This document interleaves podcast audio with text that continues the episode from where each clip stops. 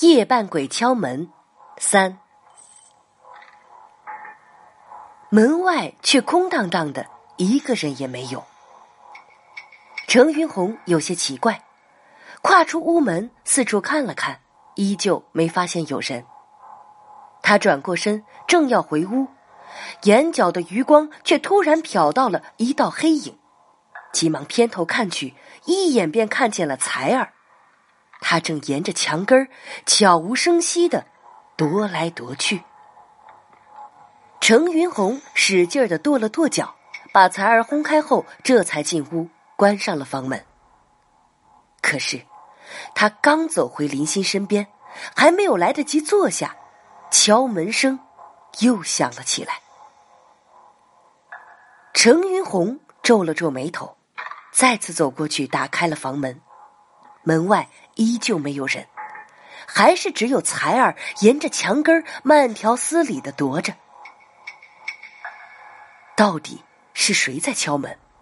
难道是才儿？程云红看着才儿，心里突然有些发毛。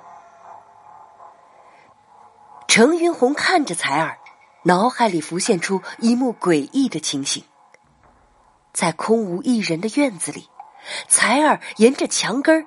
悄悄地踱到门前，缓缓地站立起来，用两只前爪敲了敲房门。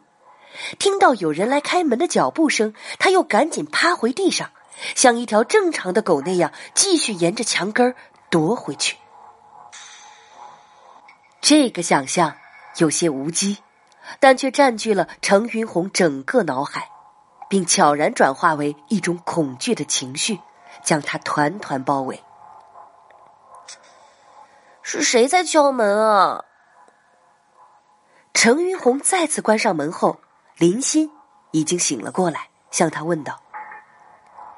程云红犹豫了一下，还是说道：“没人，没人。”林欣的语气有些疑惑。程云红点了点头：“嗯，一个人也没有，只有才儿。”林欣的目光盯着紧闭的房门看了一会儿，又移到了窗户。他突然看到窗户外有一个人影，急忙对程云红说：“那是谁呀？”程云红不解的转过头去，看着毫无异状的窗户，疑惑的说道：“你说什么？没看到有人啊？”林欣再往窗户上望去时，那个人影。已经不见了，他的脸色变得十分难看，沉默了好一会儿，突然喃喃自语道：“我明明看见窗外有人影的。”“你你看花眼了吧？”程云红随口说道。林心定定的看了程云红一会儿，犹如梦呓一般，嘴里轻轻的挤出了一句话。如果我看花了眼，那么外面又是谁在敲门呢？程云红一下子就呆住了，他傻傻的看着林欣，一时不知该如何回答。而就在他发呆的时候，林欣的目光又移到那扇窗户上，脸上的神情也蓦地变了。程云红见林欣脸上的神情不对，也急忙转身望去。窗外，那个人影又出现了。他看上去身形有些高大，背却很明显的驼着，在窗外缓缓的、缓缓的、一步一步的踱着。程云红拔腿就朝门口冲去。他倒想看看，这个敲完门又躲起来装神弄鬼的家伙到底是谁。可是，正当他准备一把打开房门时，脑子里突然想起了一件事情。程云红僵在门前，脸色渐渐的白了。没有人知道，此时他心底的恐惧已像杂草一般滋生蔓延开来。一阵噼里啪啦的鞭炮声从外面传了进来，那个窗外的人影似乎被那声音惊着了，飞快的晃了一下就不见了。程云红过了好一阵才缓过劲儿来，一言不发的走到床边，一屁股坐了下去，怔怔的发起了呆。林欣也走了过去，在程云红身边坐下，说道。你也看见窗外的人影了？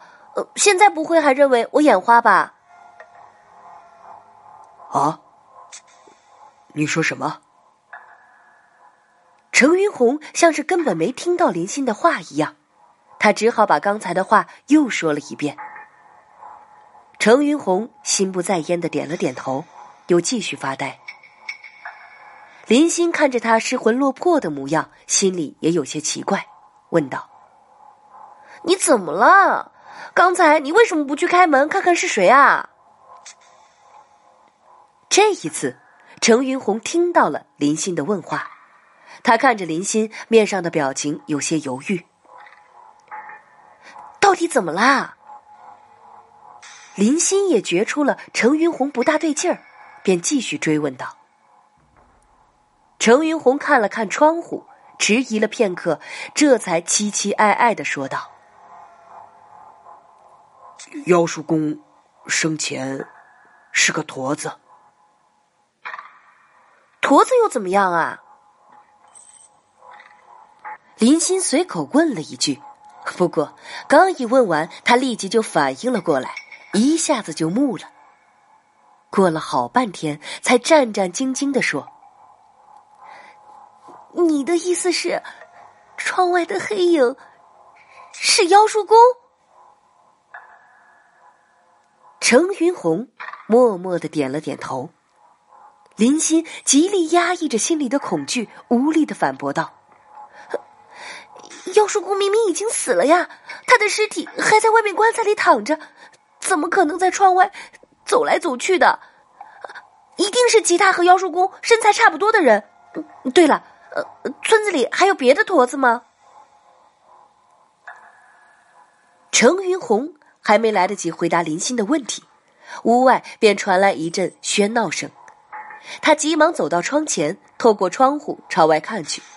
这一次，他看见外公和磊子走进了院子里，在他们身后还稀稀拉拉的跟着几个村民。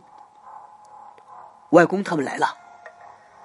程云红回头给林欣说了一声，便走到旁边打开房门走了出去。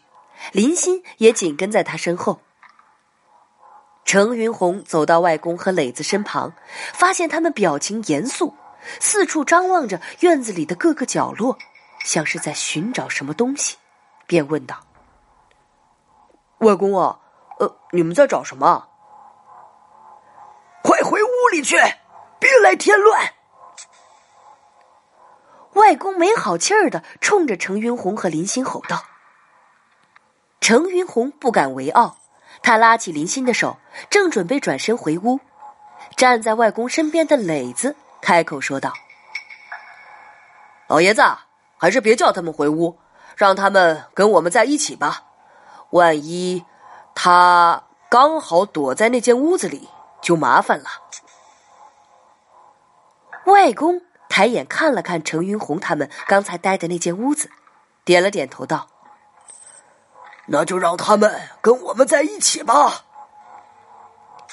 磊子的话让程云红听得有些不明不白，他问道：“你们是说谁谁躲在屋子里啊？”外公眉头紧锁，似乎在犹豫该不该告诉程云红发生了什么事。站在一旁的磊子却早已心直口快的说了出来：“姚叔公的尸体。”不见了。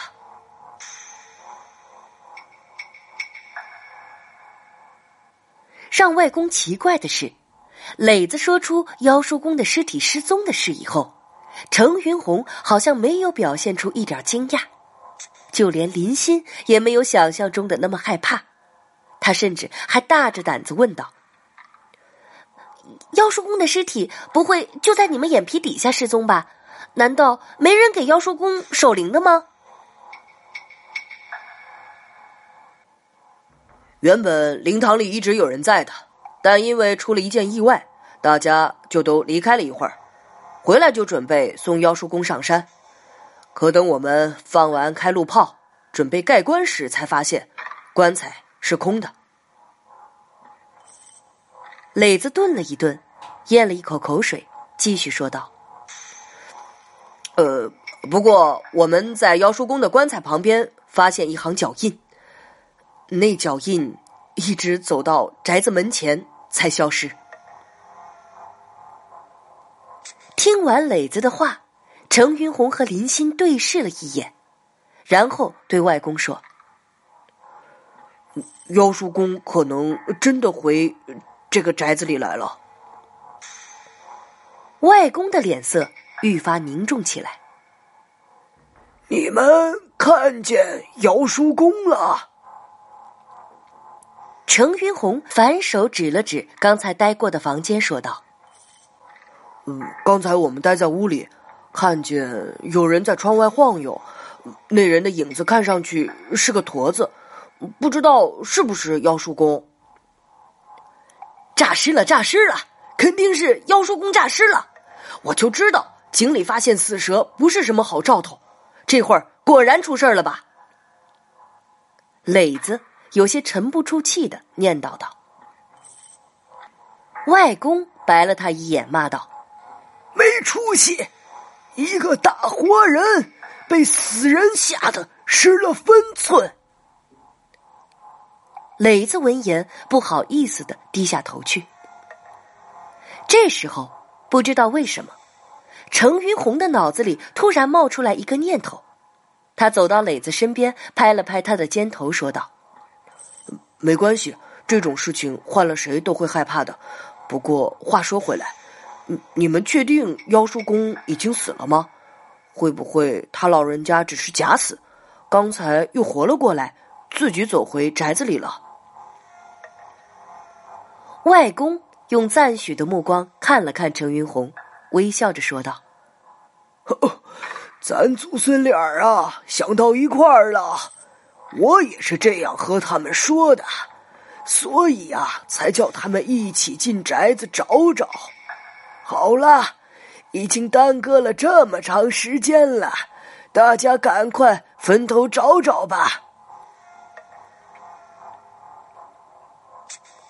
虽然大家不太愿意，但还是在外公的坚持下分成两组，分别到各个房间寻找妖叔公。很快，两组人把整个宅子里的每一个房间都找了个遍，可惜谁都没有找到妖叔公。大家聚在院子里，围着外公等他拿主意。外公皱着眉头想了半天，却怎么也想不出妖叔公会去哪里。一时间也是一筹莫展。正当大家眼巴巴的看着外公之际，百无聊赖的林欣在程云红耳边问道：“哎，才儿跑哪去了？你刚才不是说开门看见他在院子里转悠吗？”林欣的话让程云红心里一惊，下意识的把目光转向了那具放在屋角的棺材上。他猛然发现，那具棺材的盖子，不知道什么时候已经被盖上了。那具棺材是你们盖上的吗？程云红回头询问外公，可外公似乎并不领情，他一脸疑惑的把目光投向了磊子。哦，那具棺材一直就在那儿。应该没人动过吧？磊子的回答有些模糊。不对，肯定有人动过。先前棺材盖没有盖上，彩儿就是从那里面钻出来的，当时还吓了我和林欣一跳呢。你难道忘了？程云红看着磊子，十分肯定的说道。啊啊对呀呃我差点忘了呃一忙起来就什么都不记得了。磊子讪讪的笑了笑表情有些尴尬。呃不过啊呃棺材盖确实不是我们盖上的。他接着说道。外公看了看程云红又看了看磊子斩钉截铁的说道开棺！外公的话音一落，除了程云红和林欣，众人全都发出一阵掩饰不住的嘘声。磊子更是一把抓住外公的手，满脸惊惶的说道：“老爷子，你忘了咱们这儿的规矩了吗？棺材上盖，入土为安，无故开棺，非死即残呀！”外公环顾了众人一圈，说道。规矩是先人定下来的，解释规矩的却是后人。棺材上盖，入土为安，是指躺了尸体的棺材吧？哼，这空棺算不得数。非死即残，也是无故开棺才会有的报应。咱们现在是为了找失踪的姚师公的尸体。同样，也不是无故。见众人依旧犹豫着，没有人肯站出来，外公毅然走到那具棺材前，冷然道：“呵，看来你们都在等我亲自动手啊！云红，过来帮我一把。”程云红一眼走了过去。和外公一人抬一边，将棺材盖掀了起来。说时迟，那时快，一道黑影“呼”的一下从棺材里窜了出来，往大宅门口跑了过去。是彩儿。林欣看清了那黑影的模样，忍不住惊呼出声。彩儿飞快的窜到了大宅门口，然后停了下来。他回过头来。突然，像人一样的立了起来，龇牙咧嘴的对着院子里的众人狂吠起来，而众人分明看到，才儿那满嘴的尖牙利齿上沾满了鲜血，那些鲜血甚至顺着才儿的嘴角流了出来，让他看上去像极了一个面目狰狞的魔鬼。与此同时。棺材旁的程云红也看清了棺材里的情形，忍不住把头转到一边，大口大口的呕吐起来。那具棺材里，赫然躺着妖术公的尸体。但让人感到恐怖的是，尸体身上的衣服被撕得稀烂，肚子上也被扒开一个大洞，里面的五脏六腑被啃得。七零八落。那天夜里，姚叔公的尸体终于还是没有被送上关山。天一亮，程云红用手机报了警。警察来了之后，对现场的每个人都做了笔录。不过奇怪的是，磊子不见了，谁也不知道他去了哪里。后来，警察拉走了姚叔公的尸体，说要做个尸检。程云红带着林欣离开了老家。那天的经历成了他们两个人心中的噩梦，谁也不愿再提起。半个月后，程云红接到外公打来的电话，外公在电话里说，警察在一家地下赌场里抓到了磊子，磊子交代了全部事情。妖叔公的死虽然和磊子没有什么关系，但那天晚上的怪事却是磊子一手搞出来的。妖叔公生前常和村里人说，自己家里藏着一件先祖陪嫁王段小平留下的宝物，不过那件宝物是什么，谁也没有见过。无论谁让妖叔公拿出来看看，他都不干，还说就算自己死了。也要将宝物吞进肚子里，带到地下去。所以，当妖术公真的死了之后，磊子便开始打起了他的主意。因为磊子喜欢赌博，他在镇上的地下赌场里欠下了一大笔高利贷。在程云红的老家，如果在下葬的墓穴里发现蛇的话，主大凶。所以，磊子的计划是在妖叔公挖好的墓穴里面放上了一条蛇，以此来引开在灵堂里为妖叔公守灵的人，然后将尸体偷偷搬进老宅，取出宝物后再送回灵堂。不过，程云红和林欣的出现是磊子计划外的情况，所以他才给他们喝了加了安眠药的羊肉汤。想让他们好好睡一觉，而不至于打扰他的计划。磊子用的安眠药是妖叔公生前留下来的，大概放的时间长了，有些失效，所以程云红和林欣并没有睡多久就被敲门声惊醒了。当时磊子已经在妖叔公的尸体上做了手脚，可惜并没有找到宝物。他正准备把尸体送回灵堂。程云红和林欣休息的屋里，却传出了动静。他担心事情败露，只好把妖叔公的尸体塞进了屋角的棺材里。程云红听完了外公的话，沉默了一阵，问道：“磊子有没有说，那天晚上到底是谁在敲我们的门啊？”彩儿。